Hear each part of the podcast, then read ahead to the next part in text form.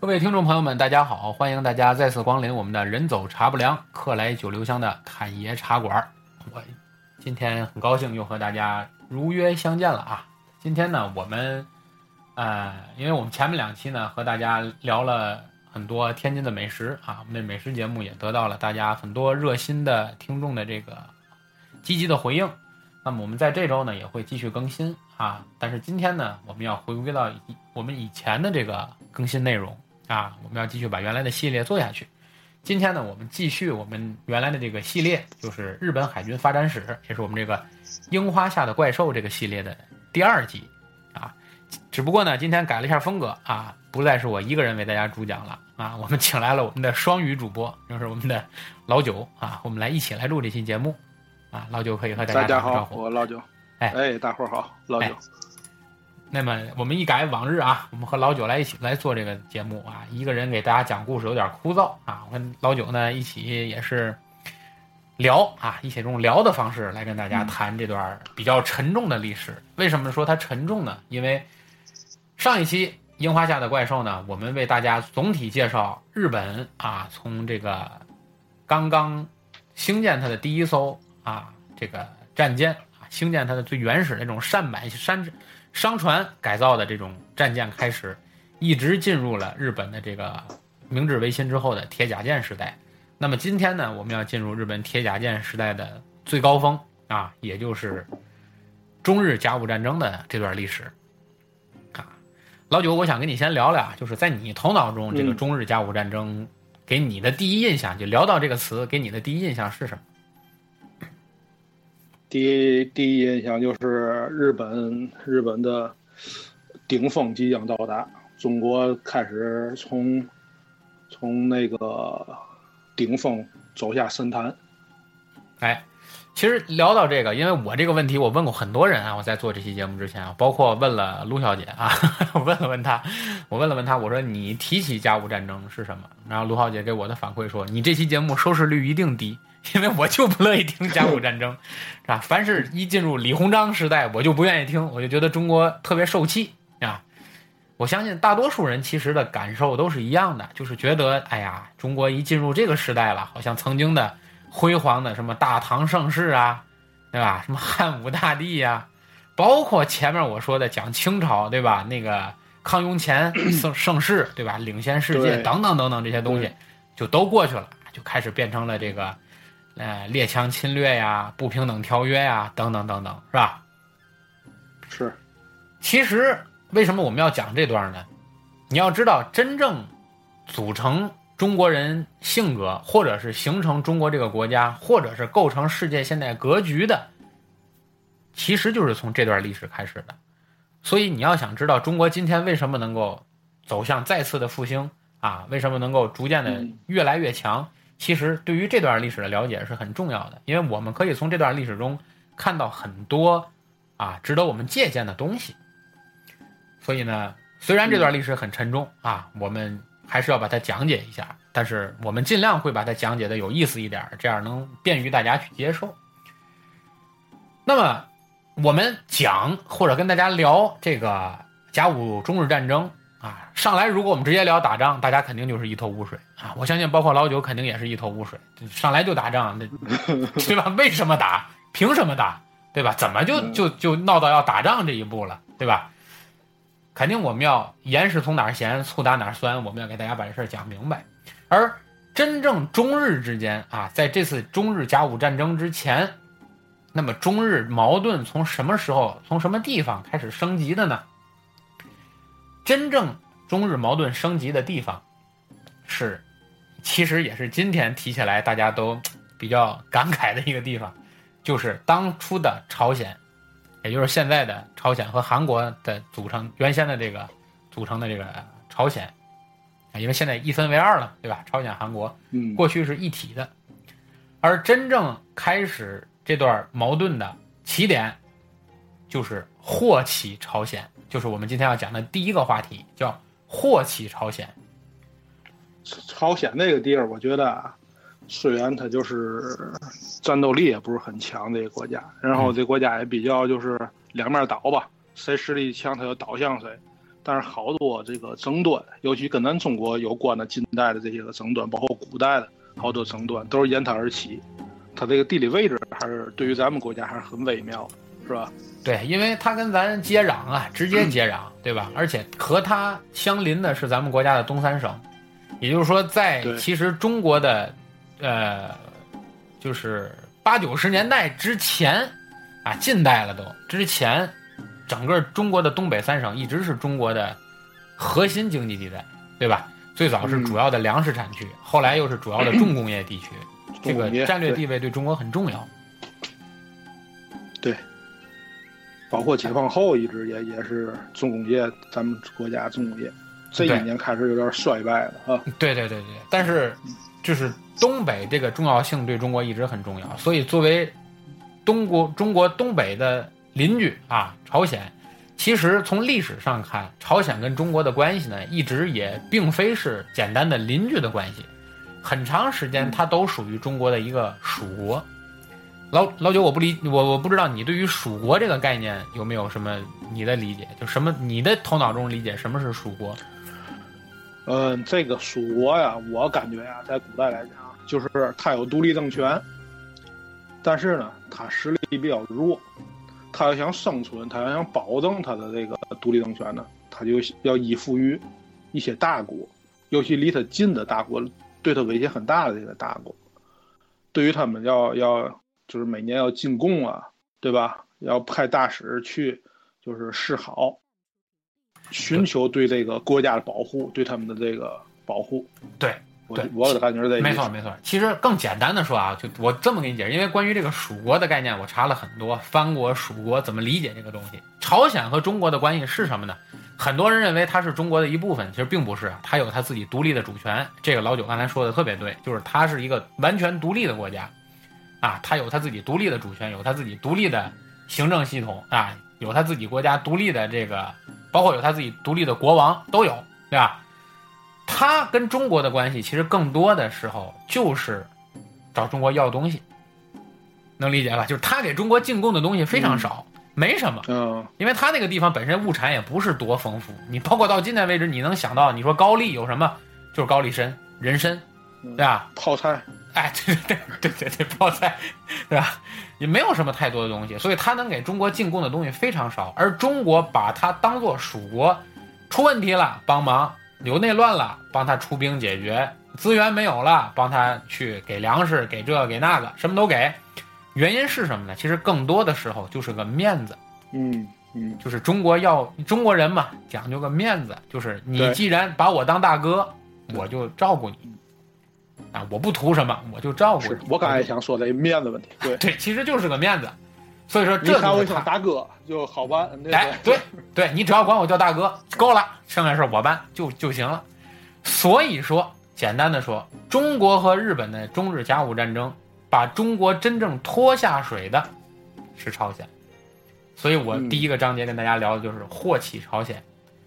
嗯朝鲜啊，在十九世纪末，也就是在一八七六年左右啊，发生了一次重大的变故。这次重大的变故被历史上有一个专业名词叫做壬午之变，就是纪年啊，壬午年啊，就跟那个什么庚子年啊、甲午年一样，它是壬午年啊。壬午年的时候呢，发生了一次特别大的变故。这个事儿是怎么来的呢？就是日本啊，嗨，日本了，就是这个朝鲜当时的国王叫李希，因为朝鲜的国王一般都姓李啊，跟我同姓儿，啊哦。叫李希。李希继位的时候呢，年龄非常小啊，十几岁就继位了，而且他呢，并不是因为他是朝鲜上一任国王的孩子，而是因为朝鲜上一任国王没有子嗣，他是哦。从亲戚家过继来的孩子，嗯，他的生父秦叔白，哎，亲叔伯也，但是其实很远，就是说他刚出生时怎么着关系也论不到他能够继位，他并不是个直接的说是嗯。亲侄子或者怎么着，其实关系和上一代国王很远，也是由于当时朝鲜内部很复杂的矛盾，到最后导致他平白无故的坐上了这把位置，你这巧就是哎就是命好，巧了，是吧？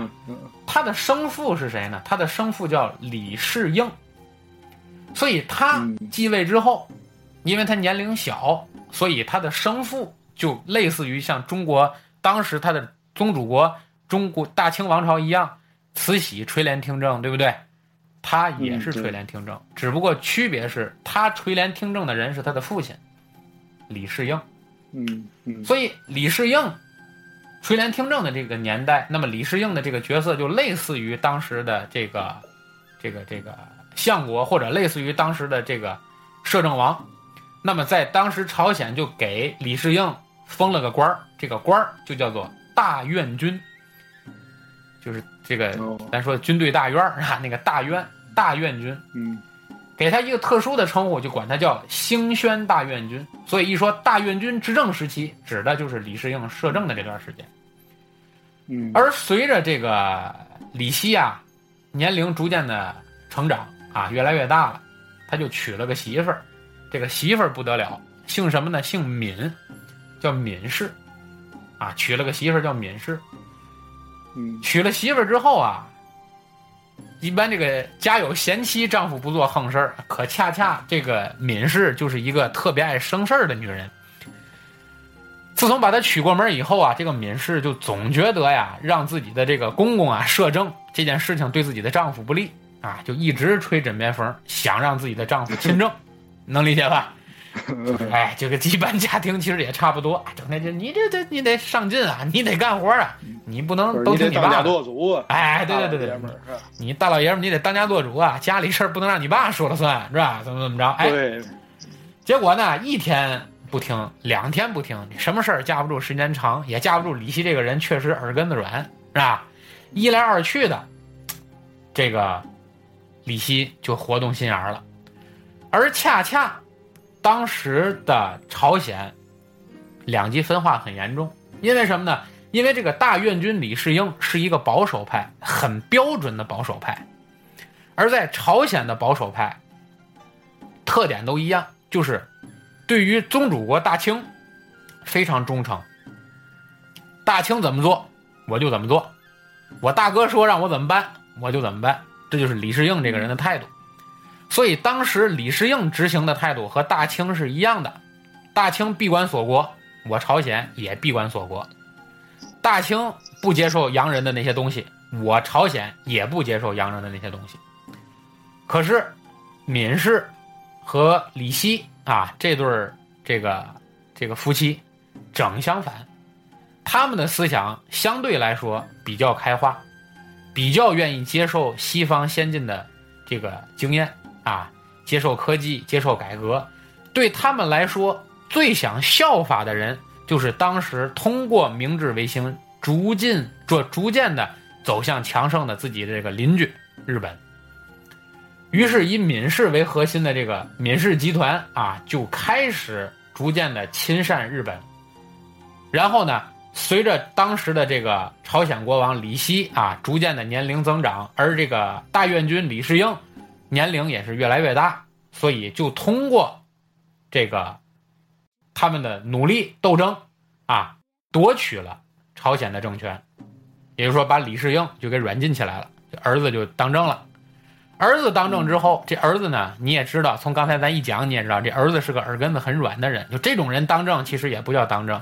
所以他虽然亲政了，但他进入了另一个垂帘听政的时代。而真正掌握朝鲜政权的是他媳妇儿，听媳妇儿的。哎，对对对对，前面听爹的，后面听媳妇儿的。这个闵氏就开始执掌了这个当时的这个这个朝鲜。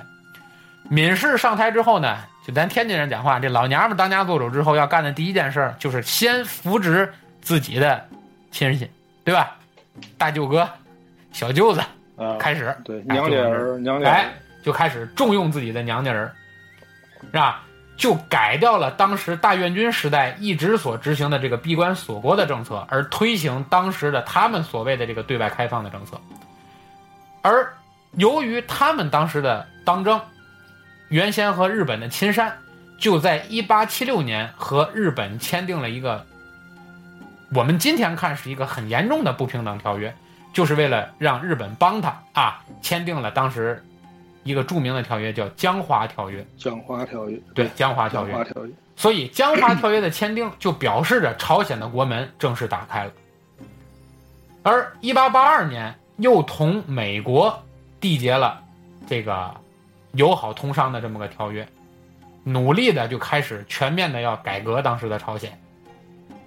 然后闵氏集团呢，紧接着还开始就是把当时大院军时代所执行的一切政策都开始逐渐废除，啊，表示要把这个朝鲜变成一个开化自强的国家，啊，然后呢，这个要效法当时的中国，也要搞一场朝鲜自己的洋务运动，而且对内啊，对按照清朝当时设立这个总理衙门的这个模式，在朝鲜也设立了叫同理机务衙门，啊，其实就咱叫总理机务衙门嘛，它叫统理机务衙门，就效法咱建了这么一个部门。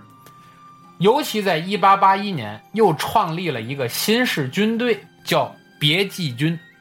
别是那个就是呃告别的别，技是技术的技，就是他们具有一特殊技能的军队，叫别技军。哦，绿巨人那帮是吧？哎，对对对，美国队长，哎，美国队长，负责训练别季军的，就是当时的日本人，教官都是日本人。这支别季军就是朝鲜历史上的第一支现代化军队，开始使用洋枪洋炮了。而掌握别季军的呢，就是由这个闵氏的亲侄子啊负责掌管，还是娘家人啊，聘任日本人充任教官。然后闵氏集团呢和这些开放的亲日的这些措施，啊，就引发了大院军时代的那些啊老臣，还有当时的朝鲜内部的很多人民的极大不满。因为当时朝鲜人民觉得你有点过分的亲日本，啊，签订条约怎么样，就为了让日本帮你，而疏远了曾经的宗主国中国。嗯，而天灾人祸，是吧？这是刚才我说的是由于他们的政坛更迭，而十九世纪末的朝鲜，好巧不巧又赶上了连年的天灾。到了一八八二年的春天，朝鲜又爆发了历史罕见的旱灾。而且据传说啊，包括据当时的我还查了一下当时的史料，记载说当时的朝鲜宫廷内有闹鬼的异象，所以我对了对，是不是就是李氏朝鲜？对吧？就说有闹鬼的意象了。嗯，京城人啊，就是当时的他们这个这个汉城的人，当时就是人心惶惶，当时老百姓就普遍认为是由于这个闵妃引进洋妖。啊，就是引进当时这些日本人 啊，这些妖孽啊，不守妇道啊，招致的天灾。而且，据传啊，谣传当年可能还会有兵灾，就是要要打仗了。嗯，而当时呢，朝鲜政府就还要决定继续在原有基础上进一步的扩大原先我跟你说的由日本人担任教官的那支军队别记军，而缩减了。原来的这个旧式军队，就是那些传统军人，啊，要进一步扩大我的现代化军队，缩减原有的这个旧军队的编制，把过去的五个营的兵力缩减为两个营。啊，以前也没多少兵，才五个。是没多少兵，但是要把原来的五个营缩减为两个营，就是要进一步裁军了，要开始裁军。你要知道，包括我们现在看很多美国的这个电影，也知道很多矛盾都是由于裁军引起的，对吧？你这个国家有大量失业的军人，这是很危险的一件事情。嗯，所以就是由于他这次疯狂的裁军，就引发了旧式军队的一些军人失业军人的严重不满。而且，有五个营缩减为两个营以后，对这两个营的兵力，啊，这个待遇也严重的不如那个别记军好，欠发军饷。已经连续十三个月不给人家发工资，也就是说，那两个两个营的军队一年多没拿着军饷，是吧？而与此同时呢，我刚才说那个别记军，就是由他自己亲侄子来率领的这个军队呢，现代化军队呢，这个待遇各方面的，哎，吃香的喝辣的，还比自己这个，哎，年终奖全齐，对吧？哎，这这这一下，这个组织旅游去还，哎，去日本还还。哎，日本游 对，对对对，代购是吧？反正闹得还挺厉害。哎，这一下就把这个矛盾激发了啊，就把这个矛盾激发了。于是就在朝鲜，由于这一系列的矛盾，激发了这个壬午之变。这些失业的军人，这些我前面说过，这个咱聊的这个大院军的那些时代的那些旧臣，再加上老百姓里这些对于这个，哎，现代政府不满的这些老百姓啊，商人啊，什么手工业者啊，等等等等，大家就统一起来，哎，就开始造反。造反的结果就是。别新刚成立的这个别济军啊，全军覆没，被这个农民起义军给平了。先进还还全军覆没。所以由此可见，肯定人很少，能理解吧？肯定人少。就 用五个营的兵力，然后还去了三个人，剩两个营都给他们灭了。对，这还有百姓的力量了，人民的力量是伟大的，对不对？对对对。哎，小米加步枪嘛，这个不得了，哎，不得了，哎。别济军就是这个闵氏集团赖以为生的这个别济军全军覆没，而闵氏集团也被彻底推翻，而这个兴苑兴宣大院军这个李世英被从这个养老宫里请出来了，重新又执掌了朝鲜的政权。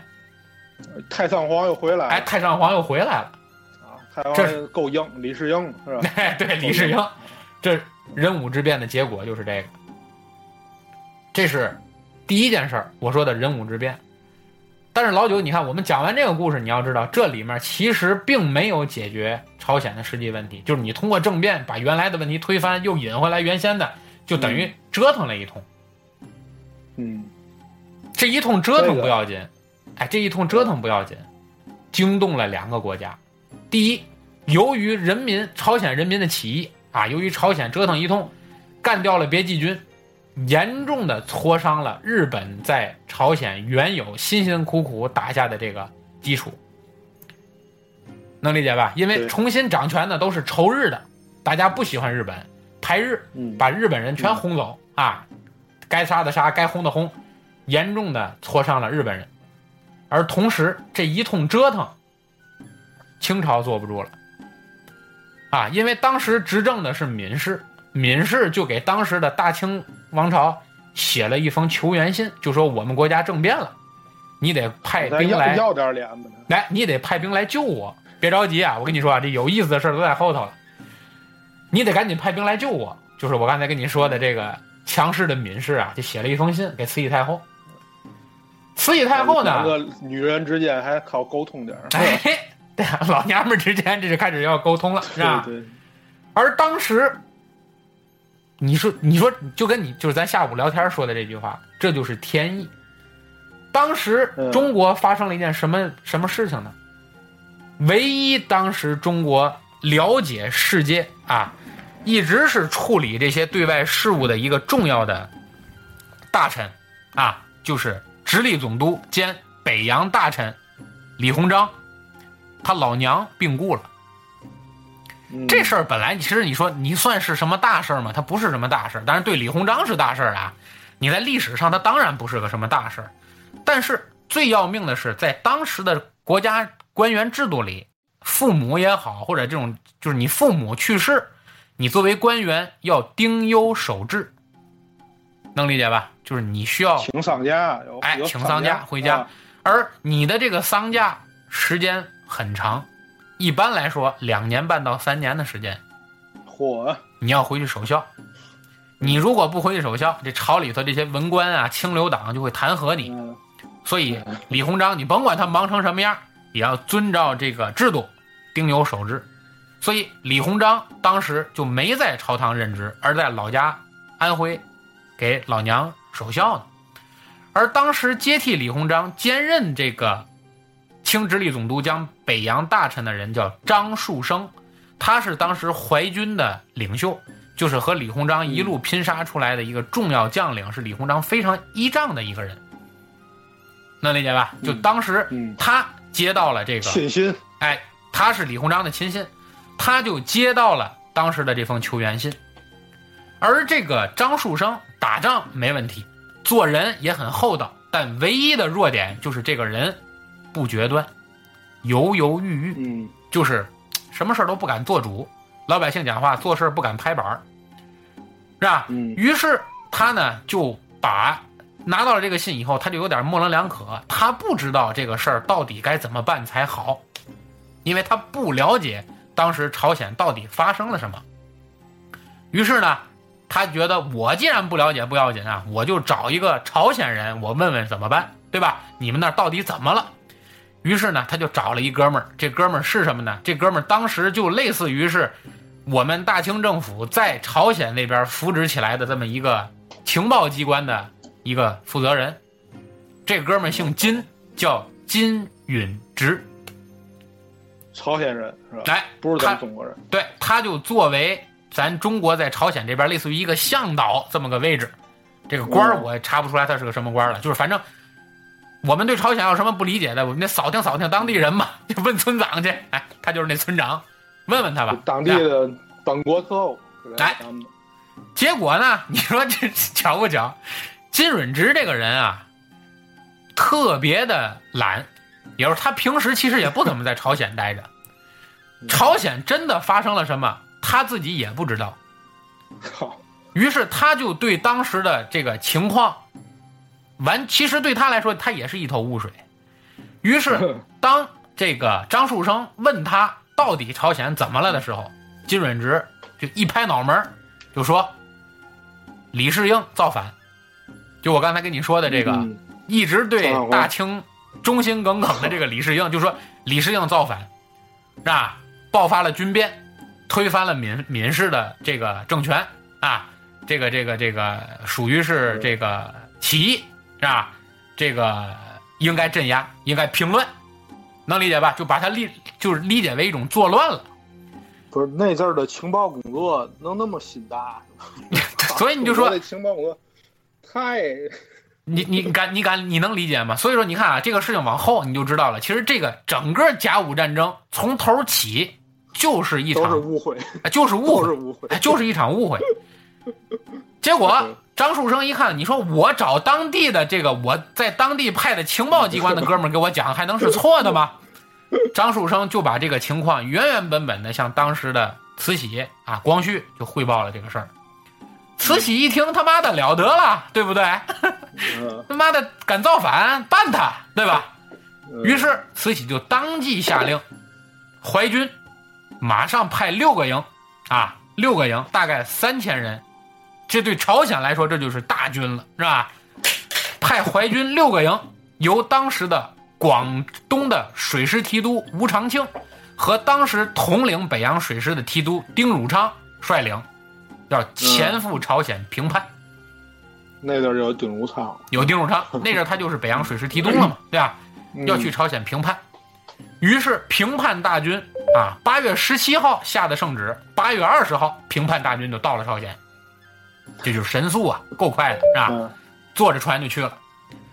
而且这里要我要跟你咱们要额外提出的是，随军人员中不仅有当时吴长庆给吴长庆当向导的，我刚才跟你说的那哥们儿 叫金润之的那哥们儿，还有两个在后面起到重要作用的人，一个叫张謇，一个叫袁世凯。哦，这都是当时在军队里和吴长庆一起去评判的军队里的人物。嗯嗯是吧？而当时呢，去评判的清军不想和日本发生任何冲突，因为我刚才跟你说过，张树声是一个遇事特别优柔寡断的人，所以对他来说，虽然当时日本在朝鲜已经有这种盘根错节的关系了，他不想在代理执政期间找麻烦，明白吧？就是在李鸿章不在的日子里，他不想找麻烦。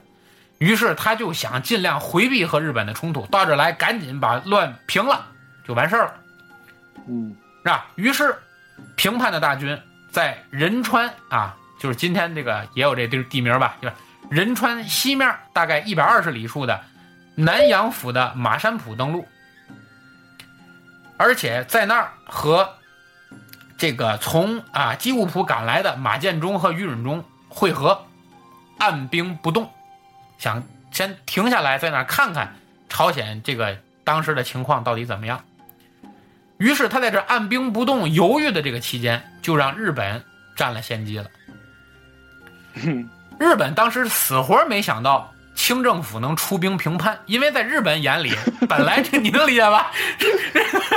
这是一个乌龙，这是一个乌龙，因为在日本眼里觉得这大院军是你们大清王朝的代表啊，现在他推翻了闵氏，我受挫了，对吧？然后你这阵儿应该支持大院军来主政。怎么你他妈的派兵来平叛了？所以当时日本人第一时间就是懵逼了，能理解吧？懵逼了。于是当时在日本的这个外交官叫花房义志，就收到了当时的这个这个，呃，日本的这个井上生，应该他的位置就算当时的首相吧，就算现在说就是首相，收到了他的训令，就告诉他一秒也不要犹豫，趁着当时这个乌龙，要马上进入当时的汉城。尽快和这个朝鲜谈判，获得其更大的利益啊，避免让中国来干涉这件事情。于是，在八月十六号啊，就是我生日那天，哈，就是花房义志率领着一个大队，大概一千五百名日军，就逐渐的向汉城靠近了，而且要准备强行进城和朝鲜当时的政府，就是这个大院军谈判。这个大院军李世英啊。一直觉得从清朝派来登陆的这个军队是来给自己帮忙的，你明白我这意思吧？后搓来了，我老大来了，对吧？其实都是人家人，这就是就是他一直以为登陆的这些，就是现在正在登陆、逐渐的向我这靠拢的这个大清的军队是过来支持我的。于是李世英对于过来逼迫他的这一千五百名日军根本就没放在眼里。你能理解吧？哎，这毛毛雨不叫事儿，我大哥部队马上就到，对吧？我俩换一个，我自个儿兵都不用动。对对对对对，我不含糊你。于是呢，李世英在和这个日本的谈判中呢，展现出了非常大的这种强势啊，果决。虽然说啊，在个别的地方也是由于，毕竟这个壬戌之变杀了很多日本人，对吧？有很多提出的这个赔偿要求，我可以同意。但是对于日本提出的什么其他的赔偿啊、增开通商口岸啊，等等等等这些要求呢，嗯，他不想同意，傻子儿，他不想同意，哎，想就想说玩蛋去，对吧？但是他不敢马上说玩蛋去，因为他现在看自己大哥军队来了，但是一直没动，在港口那看，所以他心里也不太清楚到底是怎么回事于是他呢就跟日本人啊就说，这个。我们前面起义，起义军把闵妃啊，哦，我前面漏了一段，起义军在闵妃发完了这个求助信以后，就把闵妃给杀了。哦，是吧？就说我儿媳妇不死了吗？我这办丧事儿，你那事儿先都放放，我先办完了丧事儿，我再答复你到底怎么赔。他就想用这机会呢，拖拖时间，等我大哥的，等中国的军队来了，大清的军队来了，我再跟你说玩战区。这样一来呢，你打你也打不过我，我在这城头一叉腰骂衔接，我还挺牛逼，能理解吧？这就是他的想法。弄不好我还弄你点嘛？来，弄不好我还对我还能从你那要点军需粮饷过来，对吧？哎，结果谈就在这个谈就一直谈。就是把日本就耗在那儿，就一度形成了一种对峙的局面。结果呢，大清军队一看日本和这个朝鲜在对峙，马树生就有点纳闷了，就包括当时丁汝昌他们也纳闷啊，吴长庆也纳闷，就说本来他们是敌对的，对吧？我现在过来是平叛的。那我现在的角色应该是跟日本人站在一个立场上，你能理解对吧，老九？对吧？就是你过来也是要打他，我过来也是要打他。现在他那明明兵力很空虚，你日本带着一个大队来，你要能打他，我就不上手了，对吧？我就不上手了。我感觉这个让宁宁浩拍个电影。对，就你要太妙了。对，你要能出手，我就不上手了，对吧？我那我就等你打就是了，结果左等也不打，右等也不打，这个朝廷那边的停骑可是一天一封，一天一封在催。你大军出去这么多天了，你到底怎么着了，对吧？平叛成功没有啊？催啊！于是呢，这个派出去的这个这个淮军呢，不行，忍不住了，赶紧完成任务吧。于是呢，就给大院军写了一封信，就说你呀过来，我跟你谈谈。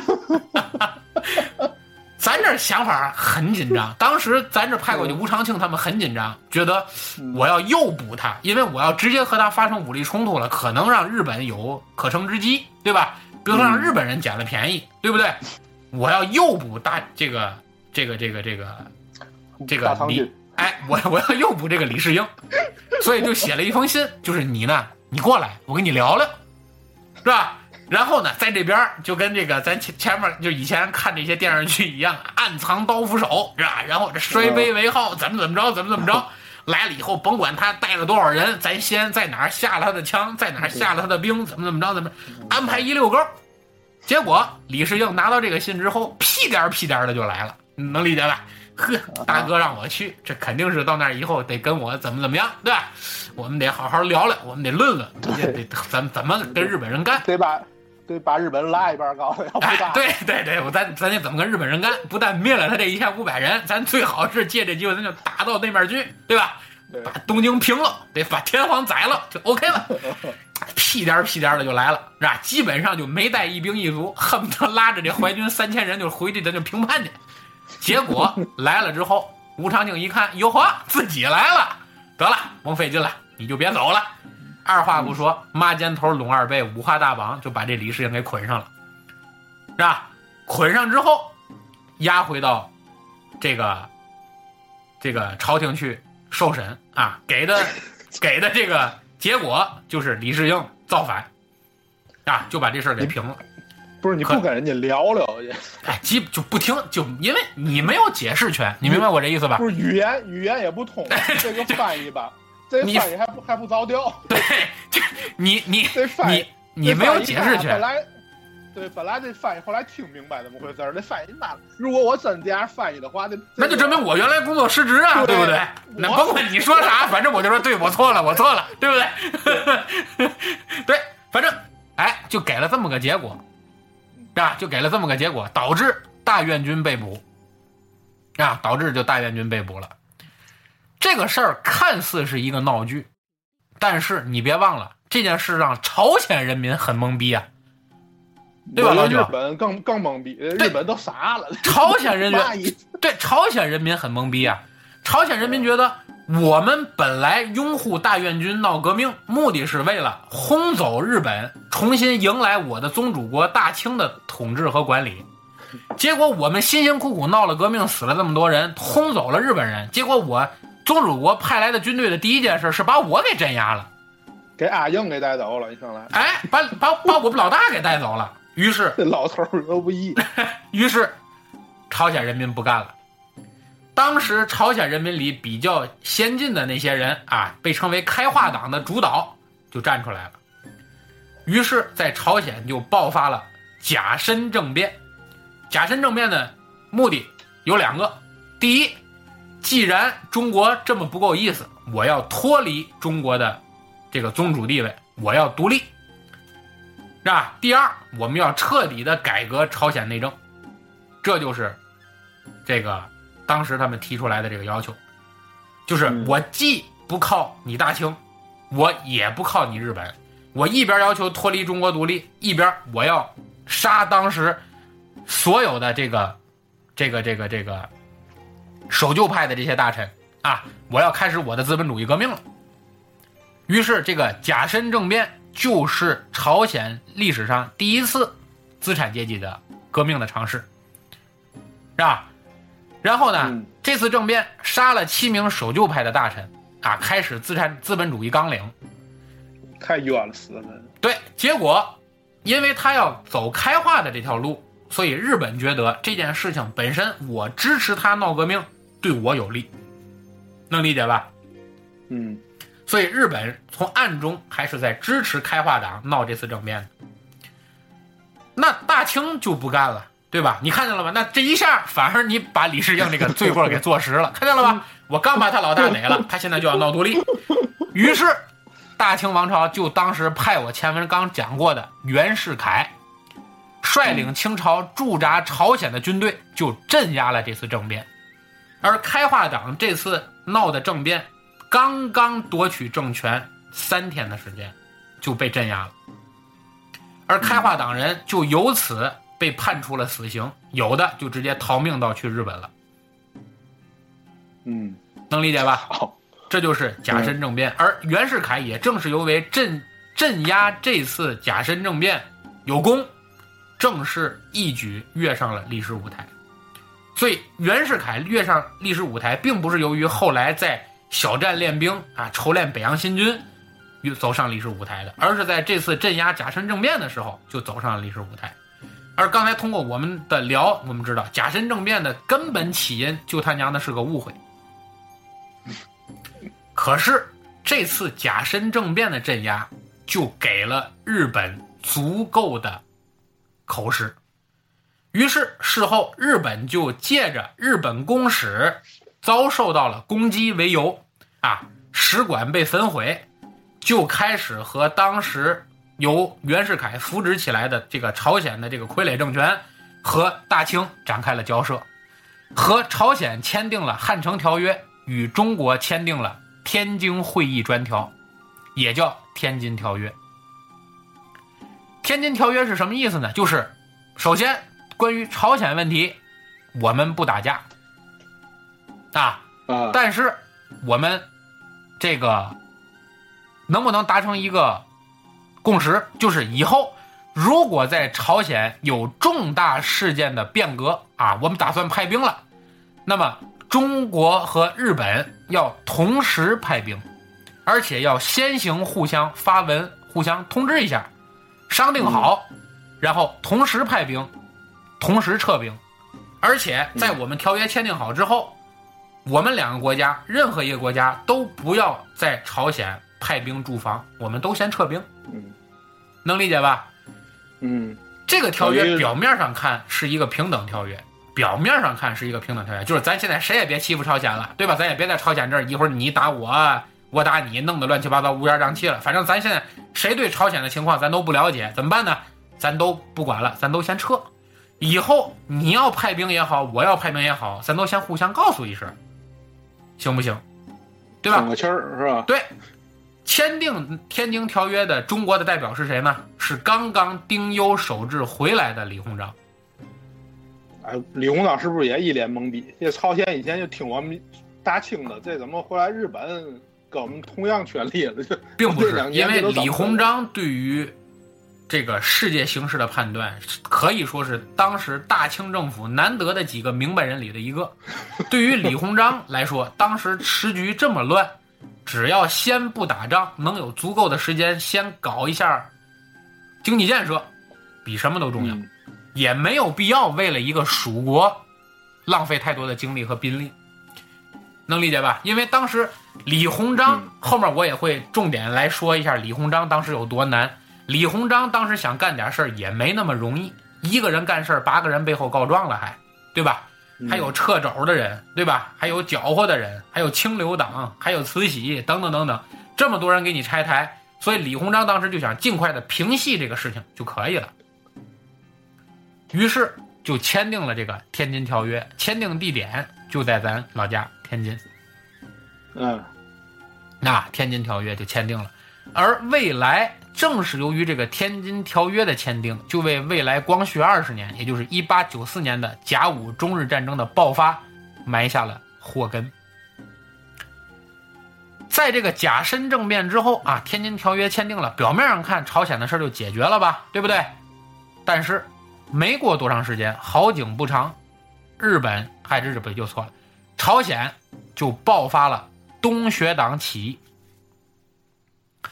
这个东学党是啥概念呢？这个东学党啊，我给你讲个最简单的道理，这个东学党就类似于这个太平天国，嗯，它属于啊，就类似于一个在朝鲜的这么一个邪教组织啊。他打的呢叫东学，意思就是东方之学，目的是为了当时和西方的这个天主教传教啊做个对抗。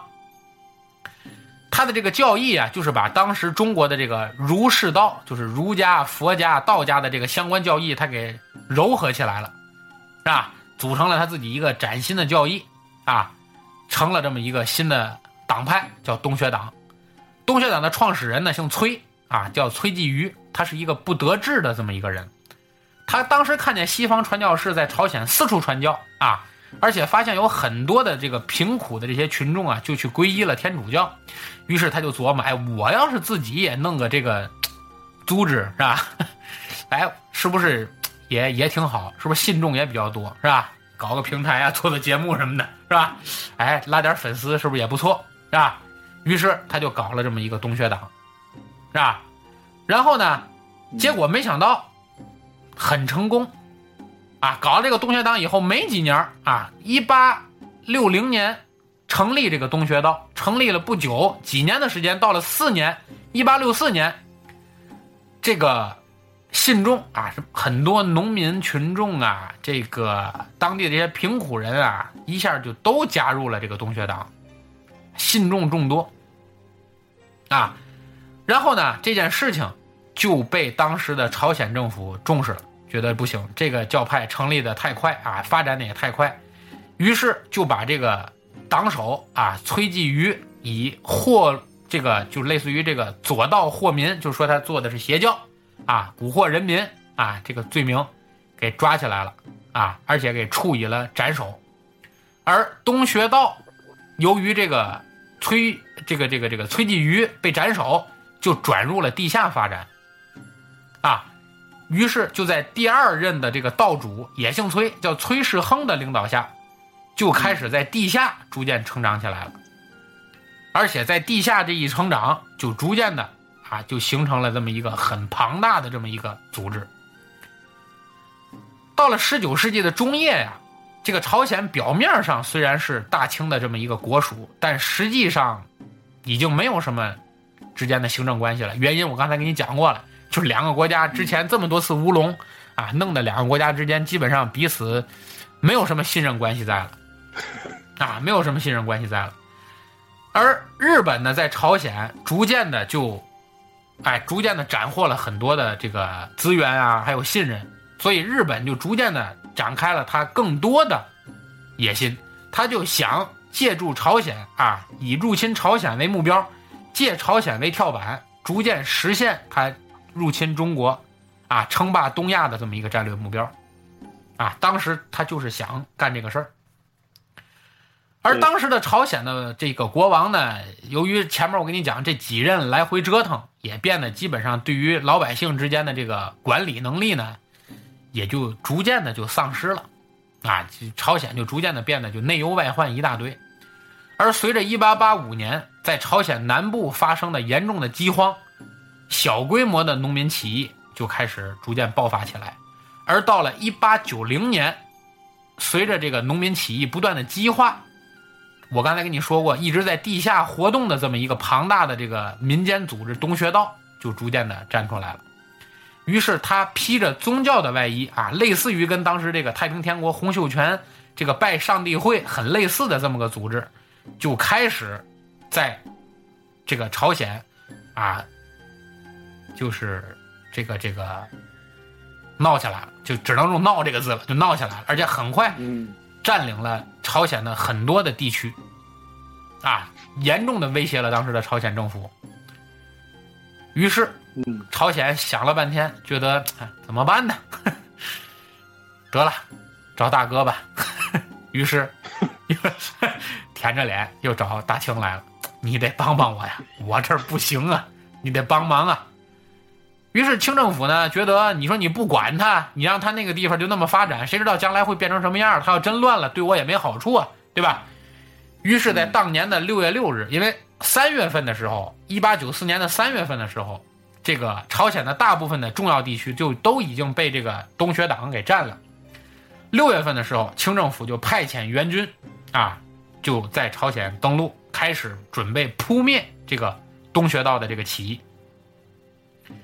可是，大奥，你一定记着，前面还有一个天津条约呢，能理解吧？就是你清政府派兵援助朝鲜扑灭东学道的这件事儿，你大清国通个气儿，派了援军，你为什么不跟我通气儿呢？好，你既然派了，你不跟我通气儿，那不要紧，你派我也派，因为我有条约支持，对吧？于是日本就开始借着这个机会向朝鲜大肆派兵，而且出兵规模极大，蛮横无理。而且他派去的兵军队根本就不是去平叛的，根本就不去南部去平定起义，而是直接领着这个起这个登陆的军队就去直冲汉城，而且竟然在当年的七月二十三日就占领了朝鲜王宫，俘虏了当时的这个。傀儡皇帝李希，就是那个民氏的那个劳工啊，还记得吧？嗯，就组建了一个亲日的傀儡政府。这还不算，两天以后，竟然在毫无征兆的情况下，突然向当时驻扎在崖山的负责评判的清军发起了突袭。于是，中日甲午战争的陆上战役正式爆发。嗯，能理解吧？这是甲午战争正式爆发的原因。由于东学党的起义军呢经验不足，对于李氏的朝鲜王朝呢依然心存希望啊，幻想着那个英明伟大的皇帝啊，就是我前面说的这个李希啊，能够中兴朝鲜，是吧？而就是东学党其实自己也没想当皇帝，你能理解吧？就是想清君侧，拥护现在的皇帝能够更好的统治江山，结果一次一次的受到官军的欺骗，导致内讧不断，力量分散。在日军和伪军的这个夹击之下，三个月的时间不到就被镇压了，就被当时的这个日军的傀儡政权给镇压了。而当时进驻朝鲜的清军，由于兵力严重不足，战斗力特别低下，所以被日军这一突袭，发现自己根本就不是对手，九月份就不得不撤出了朝鲜。而至此，整个朝鲜全境就沦为了当时的日本的控制范围。朝鲜王族也正式的成为了日本的傀儡，而不再是大清王朝的附属。这就是甲午中日战争陆上战役的爆发。由于这个东学党起义和我前面说过的这个天津条约，但是这事儿并没完啊！陆上战役爆发了，我们这个专题是讲海战的，海战的第一个小战役。也爆发了。一八九四年六月，在清朝和日本相继向这个朝鲜派兵镇压东学党起义之际，啊，朝鲜王室呢，就我刚才给你讲的那个 特别牛逼的那个李希啊，你说你发的这个邀请函让清朝派兵，结果你大哥派兵来了，结果你突然发现日本也派兵来了。你猜这大哥做了一件什么傻事儿呢？这朝鲜王室马上官宣，要求中日两国立即撤兵，立即撤兵啊！并且要求当时大清朝坐镇朝鲜的袁世凯，希望袁世凯出面，能和日本的驻朝公使叫大鸟归介，能够着手撤兵谈判，啊！但是日军的这个大鸟归界，因为你要知道，日军这次派兵目的根本就不是为了平叛，而就是想借着这个机会彻底占领朝鲜。所以大鸟归界只是口头答应撤军，在协议签订、书面撤兵协议签订了之后，也是以各种借口一拖再拖。嗯，啊，就是不走啊，就是不走。而就是日军在这边犹豫期间。北洋水军啊，这个这个北洋大臣李鸿章就犹豫不决了。犹豫什么？在这种情况下，到底是继续往朝鲜增兵，还是依照原先签的这个约，按照朝鲜的要求撤兵？能理解吧？因为他此时的这个情况是，日本人通过各种手段，成功的就骗取了当时袁世凯的信任，让袁世凯以为日本绝对不会再增兵了。能理解吧？所以，但是李鸿章此时发现，事实根本就不是这样的。不到二十天的时间，日本从最早的驻军人数从四百人就猛增到了八千人。那你说此时的李鸿章该怎么办呢？而此时袁世凯不是觉得自己被骗了吗？签了这个协议不就等于被骗了吗？袁世凯跟李鸿章说，想推卸责任。于是袁世凯说：“我最近身体不太好。” 我最近身体不太好，我想回家养养病。还没等李鸿章同意了，他就偷偷回国了。于是得到这个消息之后，李鸿章就火冒三丈，立刻就跑到天津去堵袁世凯，就问袁世凯：“他妈的，这个事儿是你挑起来的，你跟日本签订的这个鸟条约，对吧？说两头都要退兵，结果现在日本从四百涨涨到八千了，你说你让我怎么办？”结果呢，袁世凯一看，这李鸿章本来是就是我的老板啊，对吧？现在跟我要翻脸，你不能让他捏死啊！李鸿章一看怎么办呢？既然你李鸿章跟我翻脸了，那我就跟你翻脸吧。于是袁世凯扭身就去投靠了李鸿章的政治上的死敌，就是当时的清流党翁同龢。啊，清流派的代表人物，就是什么概念呢？就是正事干不了，就擅长键盘侠，就是上折子骂间谍，这就是翁同龢，啊。于是袁世凯就投靠了翁同龢。啊，给翁同龢那儿讲了很多李鸿章这边的故事啊，翁同龢写了很多脍炙人口的好文章啊，在朝廷里给袁世给这个李鸿章一通穿小鞋，是吧？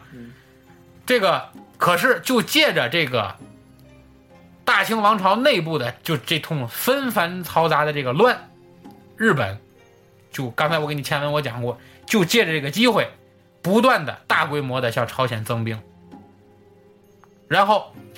这个中日的冲突一触即发，而李鸿章此时由于被翁同龢在朝廷里不断的弹劾，啊，这个慈禧这边对李鸿章呢也是阴晴不定，所以李鸿章对于继续增兵还是要撤兵，犹豫不决。而这件事也正中了日本人的圈套，日本人就料到了大清政府一定会在这件事情上犹豫不决，所以日本提出了所谓的共同。改提出了一个叫“共同改革朝鲜”，目的就是为了让自己的军队能够彻底为赖在朝鲜不走制造一个借口，而且是日本从骨子里也不希望中国撤兵，因为咱前面讲过有《天津条约》，你中国一旦真的撤兵了，你说你日本不也得撤兵吗？你在单方面赖在朝鲜不就说不过去了吗？对吧？而你李鸿章这阵儿既不增兵又不撤兵。日本人就可以大做文章了，对吧？你不增兵也不撤兵，那我继续增兵也没毛病啊，因为我不知道你下一步是要增兵还是要撤兵啊，对吧？于是日本在一个月内，啊，就向大清王朝扔出了两份绝交书。原因很简单，因为我在这儿增的兵够多了，我可以和你开战了，就是给了日本足够的时间准备，有战争准备的时间。而当时呢？朝廷派朝鲜的驻军不足三千人，而日军在短日之内就增长到了近万人，而且还在不断的增兵。所以为了保险起见，李鸿章等不到朝廷最后的下抉择了，他自己就擅自决定增兵朝鲜。于是七月十九号，清政府就雇佣了三艘英国商船“爱人号”“飞鲸号”和“高升号”，运载。继续增兵的这个淮军啊，到朝鲜去和这个日军对峙。而由于这次运兵入朝，李鸿章就预感到可能在道上会发生危险。但是李鸿章觉得，因为你要知道，日本的强大除了影响了中国的利益，还影响了一个大国的利益，那就是俄国，对吧？因为这两个国家当时对于中国东北部地区都是垂涎三尺的。俄国也不希望朝鲜和东北都落入到日本手里，所以李鸿章就幻想着，我去朝鲜增兵，如果日本想在海上打我的话，俄国肯定会帮忙的。所以他在这次征兵的时候就没有调集北洋舰队的主力舰队护送，而仅仅就派了吉远、广乙几艘二流战舰，这个护送运兵。结果没想到，俄国人在关键的时刻没帮忙，于是像他们干的事儿，来没帮忙，对吧？就是齐雄的这头儿，就是咱们经常干这种事儿，对，就是没帮忙啊。所以七月二十五号清晨，吉远、广乙两艘舰护送任务完成之后，想往回走的路上，想去迎一下开过来的高升号和操江号，行驶到。距离崖山湾口啊，丰岛西海的这个海域的时候，突然遭遇了日本联合舰队的一个第一游击队吉野、浪速和秋荆州这三艘船。你要知道，吉野号可是当时的日军的主力战舰啊，对，主力舰遇遇到了他们，于是不得已跟他们开战。我跟你说，这个吉远、广乙是两艘什么样的船啊？广乙是当时咱们这个北洋水师自己仿制的轮船，就是国产国产船。最早是在广广州水师的，南洋水军的，后来调到了北洋水师来。相当于那个宋代放啊，陆风放那路虎那个机构那，哎，对对对对对对对对对对，就是属于咱的国产 A 货是吧？而这个极远舰呢，原先啊设计大小是跟咱的旗舰定远级啊定远镇远是一个级别的战舰，但是由于咱们造完了定远镇远之后呢，发现咱国库没有能力再造第三艘船了。于是就缩小了原有的计划，所以本来第三艘主力铁甲舰极远舰就改变了形制，由原先的主力铁甲舰就缩小为了一艘巡洋舰，就是由这样几艘船护送，结果就遭遇了日军的主力舰队吉野、浪速、秋荆州这两个舰队相遇之后啊，还发生了一个有意思的事儿，我在这里要跟大家讲讲，很多史料上没说这事儿。这两个国家呀，在海上相遇之后呢，其实都有点怂，你能理解吧？都有点怂。日本呢，不是怂打仗，日本是不愿意背上主动开战的骂名，能理解吧？他不想，来，他不想主动挑起这个战争。于是呢，他跟这个中国的舰队一照面之后呢，他率先挂起了挂起了一面白旗。嗯，你能理解吧？但你要知道，大家要知道啊，在海军上挂白旗不代表投降，而代表就是问个好，就是旗语里表示问好。可是呢，哎，say hello 啊，主动 say hello，你好，吃了吗？问一句。结果这个白旗呢，升了一半又落下去了。你能理解吧？而当时的吉远号的管带就是舰长叫方伯谦。这个人也是后来争议很多的一个北洋舰队的这么一个管带，是吧？有人说他贪生怕死，是吧？有人说冤枉他了，怎么怎么着的？反正，吉远号的管带是方伯谦，而此时这个咱们的护送编队的这个船长啊，这个小队长也是方伯谦。方伯谦就看到了吉野舰升了半道的这个白旗又降下去了，他就觉得这个事儿有点异样，对吧？你要打招呼，你就规规矩矩升到头。哎，你升了一半要落下去，什么意思呢？对吧？但是这件事情并没有引起方伯谦的足够重视，也并没有做任何战斗准备。而正在此时，吉野舰开炮了，就一声巨响，主炮就打打响了。结果方伯谦据记载啊，就一溜烟跑进了指挥室，就是要准备开战。但是他发现打完炮之后。一声巨响之后，发现海面上风平浪静，完全就是我的船没中弹，没中弹不要紧，你打出来那个弹头掉进海里，它不得砸起水花来吗？对吧？嗯，也没砸起任何水花。哎，吉野舰的第一炮打了一发空弹。这个事儿后世就有猜想，他为什么要打空单？现在的解释，官方的解释，这个就是他不愿意背上主动挑起战争的骂名。所以他打了一发空单，哎，方伯谦如果是一看对方开炮了，他主动回击，对方说：“我打的这炮是空单，我这是礼炮，我是向你问好，你能理解吧？哎，我是向你问好，结果你误解了我的意思，你回击我，你王八蛋，对吧？我我，对于是他就打了第一发，他打了一发空弹。”就好像，比如咱俩打架，我抬手给你一个假动作，结果你咣一脚踹上我了。我说，你看你打我，能理解吧？但是呢，方伯谦打招呼抬头，哎，你你你要是打我，我还说，那你要问，那你本来要打我，我谁说我要打这？我伸手，我是想给你挥挥手，我说你好，谁说我要打你了？他这意思，能理解吧？结果他没想到的是什么？没想到方伯谦这个人胆儿小，他打了一发空炮之后，方伯谦没还手。方伯谦等，方伯谦看看，哎，你是要打我吗？对吧？你是打我呀？确认一下彼此的眼神。哎，结果这中日双方的船呢，这个丰岛海战在第一炮打了一发空炮之后呢，瞬间陷入了寂静，就是中国也没还击，日本也没敢再继续打，就是在海上对峙了一段时间，结果日本就扛不住了啊，因为你这个吉野已经进入了这个最佳的射击位了，因为嗯。我们在下一讲中会跟大家介绍啊，日本当时所订购的这批船，主炮都在舷侧上，它跟中国的战舰是不一样的。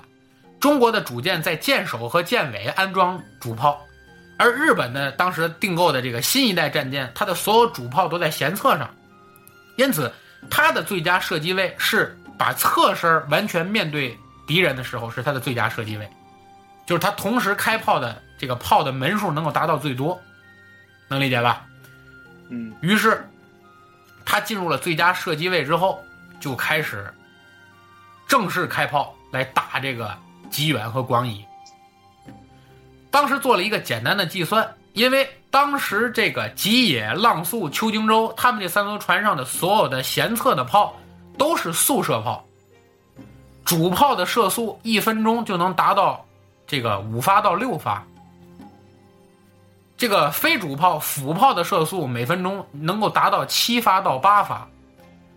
这三艘船当时加到一起，主炮同时开炮加上辅炮，每分钟开炮的总次数能够达到将近一百多发，就是这个射击密度要远远大于当时我们的这个吉远和广乙这两艘船，所以嗯刚开战，广乙就负伤了，就刚开个战，广乙就负伤了，而吉远很快也负伤了，于是这两艘船就开始跑，逃跑。但是广乙跑的时候慌不择路，触礁搁浅了。搁浅了以后呢，为了不落到敌人的手里，这艘船就被焚毁了。而吉远呢，就一路就跑回来了，一路跑回来了。而回来之后，方伯谦写的战力报告上讲的，就是他一边跑，他他就没回避了自己要跑这件事儿。他写的是什么呢？是我为了能够让舰尾的炮能够更好的发挥作战作用，所以我一边跑一边用舰尾射击。我舰尾的炮三发打中了敌人的吉野号，让吉野号吃水负伤了。这是他写的这个战役报告，能理解吧？嗯可是李鸿章并不是个傻子，李鸿章在批复他的这个战役报告时写的是：如果你舰尾的炮开几炮都能把吉野打到这种程度，那你跟广乙当时如果俩人协作一块儿打，那几艘船应该不是你的对手啊，对吧？嗯所以这就是奠定了这个、这个、这个、这个，我们后面下一讲我们要说的方伯谦这个人到底功过是非，这是我们要讲的第一个疑案。这个我们下一期会讲，他到底是怎么回事儿。吉远和广乙一个被打沉了，哎、一个搁浅沉了，一个跑了。我们负责运兵的这三艘船，就手无缚鸡之力的暴露在了日军联合舰队的这三艘主力舰的炮火之下。高升号就被日舰浪速给拦住了，因为他也想跑嘛，因为他边上上面拉着这个这个清军九百多人，将近一千人了，他也想跑，但是他跑不过浪速号，就被拦下了。拦下之后，日军就干了一件惨无人道的事情。面对着手无寸寸铁的这个高升号运输船，开炮发鱼雷，把它炸沉了。于是清军九百五十人，除了两百人，因为他毕竟离岸近啊，船沉了，他们嗯想办法就是逃生啊，能活了以外，游过去了。对，其他的七百五十人全都葬身大海。而高升号被葬身大海之后，因为它是一艘英国的船，它上面挂着英国的国旗了，你知道吧？嗯所以日本打沉了英国的船，他最先要解释的就是需要跟英国解释我为什么，你为什么要打我的船？所以他当时跟英国的回复是，当时这个我本来是想跟谈判的，但是船上的清军怂恿了这个船上，或者劫持了这个船以后，向我发射了一枚鱼雷。所以我没办法，我还击打沉了你的船。但是，谎言终究是谎言。高升号的残骸在二零零一年的时候被发现了。我们中国派出了很多专业的考古队伍去考察了高升号的这艘船船的残骸，发现第一，这艘船上没有任何可以发射鱼雷的设施；第二，这艘船有明显的被鱼雷击中和炮火击中的痕迹，而且这艘船上还有两百多具清军的残骸，嗯，都是在考古上发现的，于是就揭穿了日本当年的这个谎言。这也是这个这场战役啊，虽然规模不大，也成为了中日甲午战争黄海海战的第一次遭遇战，也是中日双方的第一次海战。结果是中方两艘船一伤一这个一沉，中方惨败而归。这个日本这三艘船几乎是几乎是没有负伤啊，所以说。这场战役之后，本来对于中国的北洋水师心里还是存有忌惮的日本联合舰队，终于看清了这个北洋水师的本质，就是你现在已经落后于我了，我已经很有可能打败你了。于是，丰岛海战就是我刚才说的这次小规模遭遇战的失败，极大的鼓舞了。日本人的信心，于是自此起，日本就开始调动全部舰队，在黄海海域整天巡逻，就为了找机会能够捉住遭遇这个北洋水师，能够有机会。不一样，哎，心气儿就不一样了。就是我整天在你家胡同门口，我就开始溜达了，我得找机会跟你干一仗。哎，哎，我就开始，你出你露头拍你。对，我就要开始找机会跟你干一仗了。我以前我一米二，你一米五，对吧？对，我我现在长个儿了，我一米八了，你还一米五，这事儿我不对。以前不敢欺负你，现在我现在得弄你一下，对吧？对，我就得跟你晃荡晃荡了。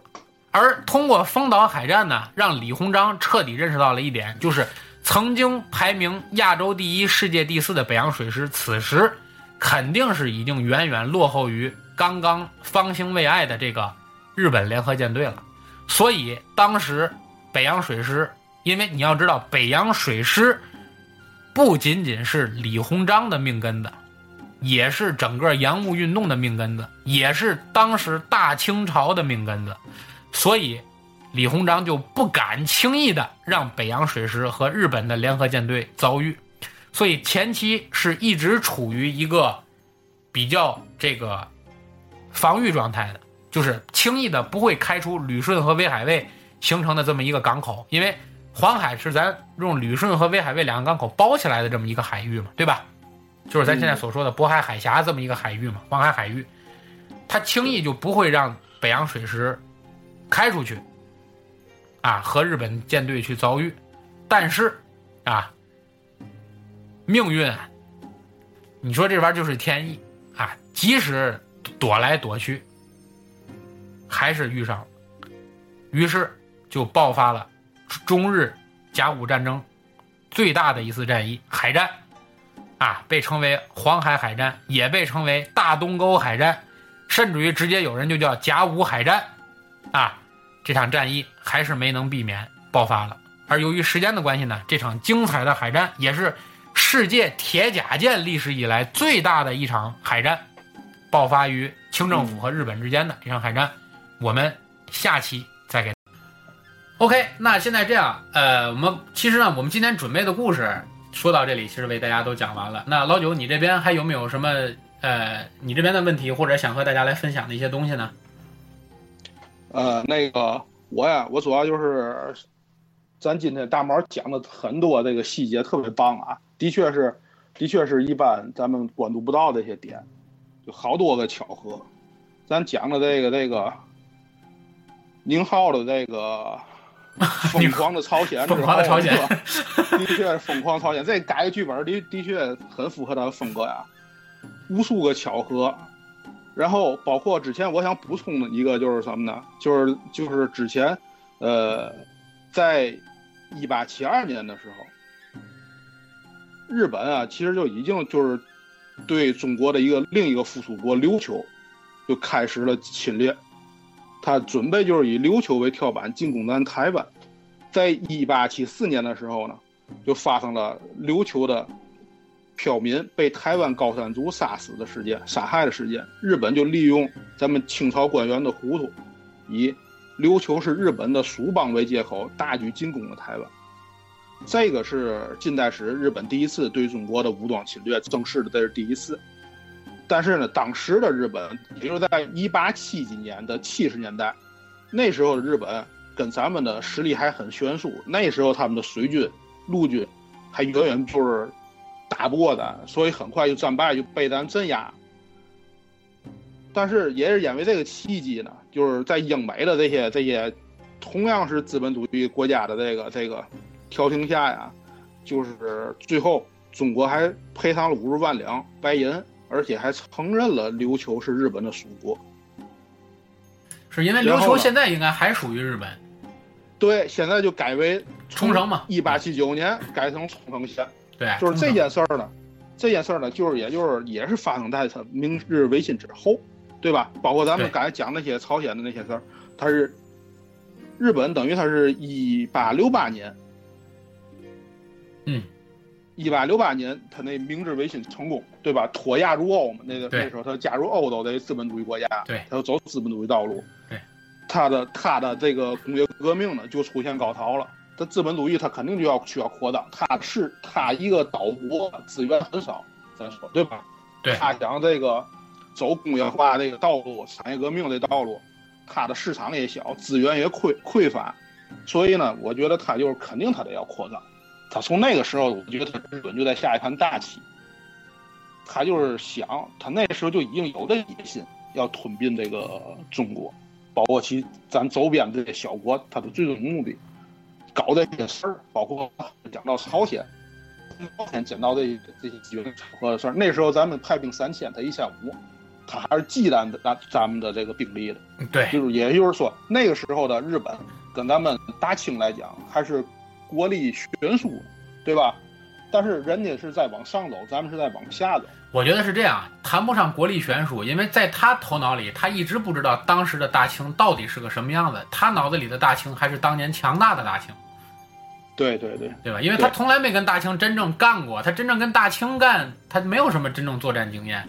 他上一次跟就是中原王朝干，还是明朝的事儿了，结果被打得一塌糊涂嘛，对吧？对对。元朝还侵略过他，但是没成功，两次很怪，对对对吧？对，因为有那个风风力影响啊什么的哈。元朝欧洲都踏平了，最后日本没搞定。对，所以说日本不一直觉得神风助他嘛？所以为啥 这个他后来有这个神风特工队呢？就是这个道理。嗯，对，我想说的是什么？看似咱今天大毛给咱们讲好多机缘巧合的这个事情，造成了最后咱们甲午海战，也造成了咱们。就是败了，包括咱今天讲的第一次海战，包括陆战，咱们最后的失败，我觉得都是都是偶然中的必然。就是日本一直在找这借口，如果没有东学党这件事儿，他也会有别的事情。他想找借口，早晚他会找到的，是这是这意思吧？对，就是个早晚的问题。因为你从事件上看，永远都是偶发事件，对吧？但是你从他的目的上看，他永远都是在找这个偶发事件。对对对，也是就是两国国力一个上升一个下降，正好找到这个契机的点，对，是吧？对，我就想想说这个意思，是因为从这个这个我们下期节目里也会讲，就是包括和中国的这次大海战，对吧？对于我们的这个定远级、定远、镇远这两艘船，那当时日本连小学生平时玩的游戏都叫打沉定远舰的游戏，就是拿纸糊个定远舰模型，远处拿石头砸。对吧？嗯，你就可见在日本人心里，当时他们是怎么想的。所以说这个事情就已经，就是对他来说，他所有努力的结果只有一个验证方式，就是打败你。对，所以说他一定会找各种借口来跟你开这一战，是吧？再加上咱那时候呢不争气，内忧外患，对，是吧？的确内忧外患。对，没错，没错。所以说，呃，怎么说呢？你说他是天道嘛，他也是天道，对吧？你说它是国运嘛？它也是国运，这个事情很难拆得开。对，大家讲，好吧？嗯所以下期一定很精彩。我们不但为大家要详细的介绍这次海战的整个过程，我们还会为大家这个揭秘很多一直萦绕在大家心里的这些谜团，比如为什么在这次战争中中国会输，比如是不是因为北洋水师战斗能力差，是不是因为北洋水师这个作这个贪污腐败或者是作战能力不行导致的这场战战役失败啊？到底是由于哪些原因啊导致了这场战役最后这个中国这边基本上属于全军覆没的状态？那么我们都会在下一讲为大家介绍。所以啊，这期节目啊，《樱花下的怪兽：日本海军发展史》的甲午海战的这个上集，我们就为大家介绍到这里。也感谢老九和我们来一起做这个节目啊！这里是人走茶不凉，哎、客来酒留香的侃爷茶馆，欢迎大家的收听，咱们下次再见，老九再见。再见。